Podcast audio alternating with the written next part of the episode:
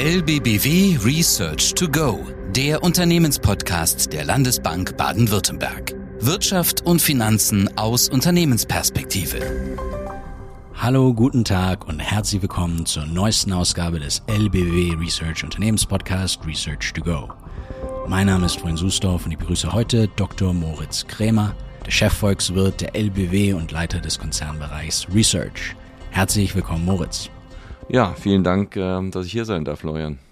Diese Woche hat das LBW Research seinen Kapitalmarktausblick für 2024 präsentiert und genau darüber möchte ich heute mit Moritz sprechen.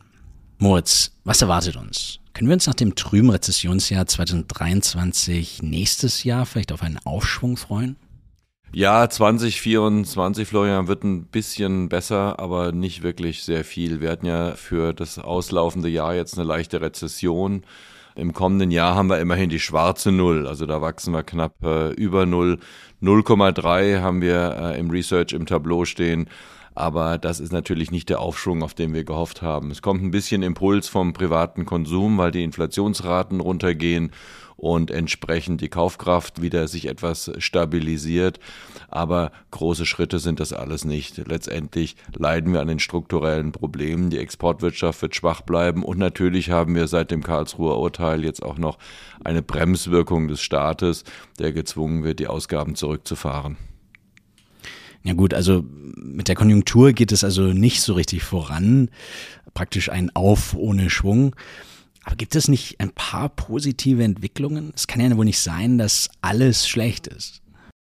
Ja, auf der positiven Seite würde ich äh, die Inflation erstmal nennen wollen. Die geht ordentlich zurück und wird auch im kommenden Jahr sich dann äh, in der zweiten Jahreshälfte um das 2% Inflationsziel ranken. Ähm, das äh, ist erfreulich, weil das natürlich dann auch die Perspektive öffnet äh, für die Notenbank, die Zinsen nach diesem massiven Zinsanstieg dann auch mal wieder zu senken. Das wird äh, jetzt nicht äh, gleich Anfang des Jahres passieren. Die EZB will sich erst sicher sein, dass sich auch die Inflationserwartungen und die Kernrate, also ohne Energie und Nahrungsmittel, dass die sich auch wieder bei zwei Prozent verankern. Das wird vermutlich dann in der zweiten Jahreshälfte der Fall sein, sodass wir im letzten Quartal dann die ersten beiden Zinssenkungen der EZB sehen. Und das ist natürlich erstmal ein positives Signal. Also hast es eben schon mal angesprochen, das Zinsniveau, ähm, es sinkt. Jetzt würden unsere Unternehmenskunden bestimmt gerne genauer wissen, wie ist die Entwicklung hier und was resultiert daraus? Ja, wir erwarten, dass die Zinsen sinken werden im kommenden Jahr. Die langfristigen Zinsen fallen jetzt schon. Das wird auch weitergehen. Das heißt, es ist für die Anleger eine schöne Sache. Ähm, die haben einen hohen Coupon und können noch ein bisschen Kapitalgewinn mitnehmen.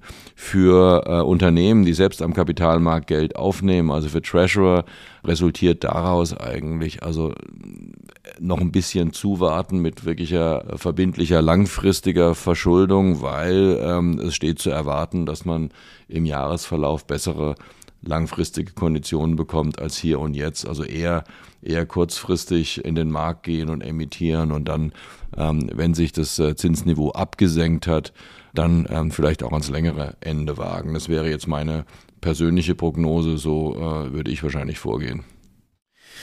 Und was bedeutet das alles für den Kapitalmarkt? Also wo liegen hier die Chancen? Ja, die Chancen liegen vor allem bei Anleihen. Ähm, klar, wenn die Zinsen sinken, ist es für festverzinsliche Papiere gut. Ähm, ist nicht nur so, dass jetzt ohnehin ganz ordentliche Coupons auf Unternehmensanleihen zum Beispiel draufstehen. Da haben wir vier Prozent, zum Teil mehr für Unternehmen guter Bonität. Das ist höher als die Dividendenrendite im DAX. Das ist also sehr untypisch.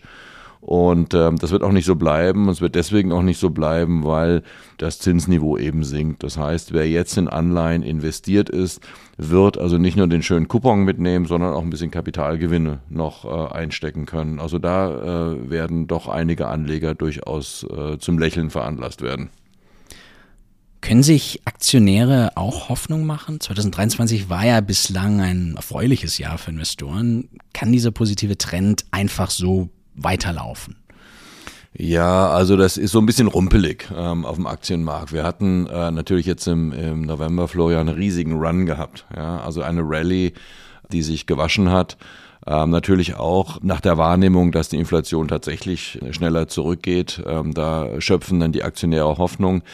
Auf der anderen Seite aber gilt es zu vermerken, dass die Gewinnerwartungen im Aktienmarkt wahrscheinlich noch ein bisschen auf der optimistischen Seite sind. Also wir haben Stagnation, die Exportwirtschaft ist schwach, die Exporte schrumpfen im Jahresverlauf.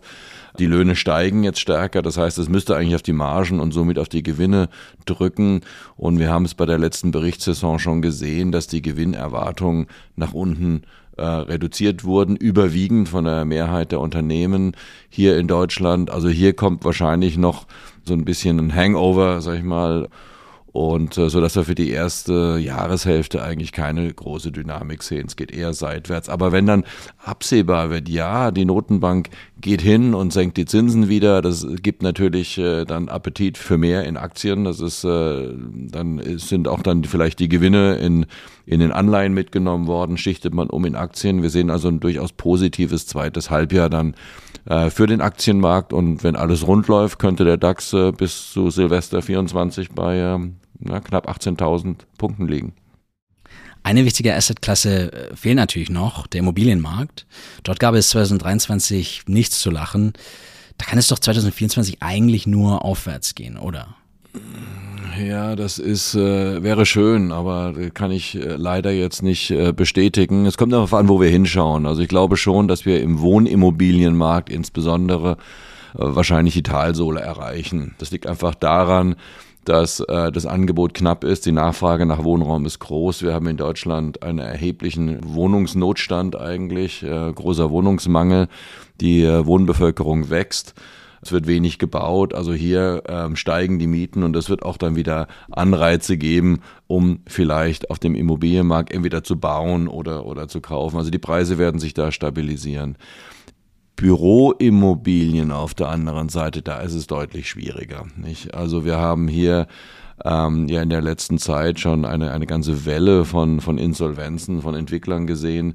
Liegt natürlich an der Zinswende, das ist sehr zinssensitiv und äh, liegt aber auch vor allem daran, dass wir möglicherweise in einigen Städten eine Überkapazität schaffen, weil durch New Work, ähm, mehr Working from Home, die Fläche, die gebraucht wird, einfach geringer wird, ja, und, äh, und somit gerade in B-Lagen oder nicht energetisch gedämmte Büroimmobilien dann, dann, dann wirklich im Preis deutlich zurückgehen. Also wir erwarten weitere Rückgänge bei den Preisen für Büroimmobilien. Wir haben etwa die Hälfte der Wegstrecke erreicht. Das ist unsere derzeitige Prognose. Also da ist das Tal der Tränen leider noch nicht vorbei. Moritz, wie siehst du die Lage jenseits des Atlantiks? Also wie schätzt du die Konjunktur in den USA ein? Ja, in den USA, da gibt's immer eine positive Überraschung nach der anderen. Äh, die Ergebnisse sind meistens besser, als wir Volkswirte das prognostizieren. Aber jetzt kommt doch einiges gerade zusammen. Also diese extrem rasche Zinswende natürlich, aber auch die Tatsache, dass der Staat ähm, jetzt die Ausgaben deckeln muss aufgrund des Konflikts über die Schuldengrenze in, in den USA. Und natürlich sind auch viele der, der Überersparnisse, die durch die Corona Subventionen oder Geschenke der Regierung, erst Trump und dann, und dann Biden vergeben wurden, sind jetzt mittlerweile aufgebraucht. Dazu kommt noch zusätzlich 40 Millionen Haushalte müssen jetzt oder Individuen müssen jetzt ihre, ihre Studienkredite wieder bedienen. Da gab es ein Moratorium. Das sind relativ erkleckliche Beträge in den USA. Da ist dann weniger Geld übrig für Starbucks und Co. Ja. Und äh, was die Wirtschaft auch getrieben hatte zum Teil, war der Wiederaufbau der, der Läger, der Unternehmen die während der Lieferkettenkrise natürlich ähm, äh, die Läger leergeräumt haben. Das hat in die, in die, in die Nachfrage jetzt rein, äh, ist reingegangen. Das, das fällt jetzt alles weg, sodass wir, wenn wir alles zusammenrechnen, eigentlich ähm, die lange prognostizierte, aber nie eingetretene Rezession in den USA jetzt doch kommen sehen. Insbesondere, sagen wir, in den ersten beiden Quartalen, wahrscheinlich 2024, wird es eine leichte Rezession geben.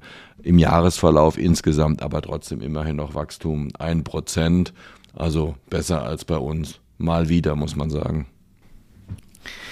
Zu guter Letzt müssen wir natürlich über das Thema sprechen, das zurzeit in aller Munde ist, und zwar das Verfassungsgerichtsurteil zum Bundeshaushalt 2023 und die Debatte zur Schuldenbremse. Welche Position nimmt hier das LWW Research ein?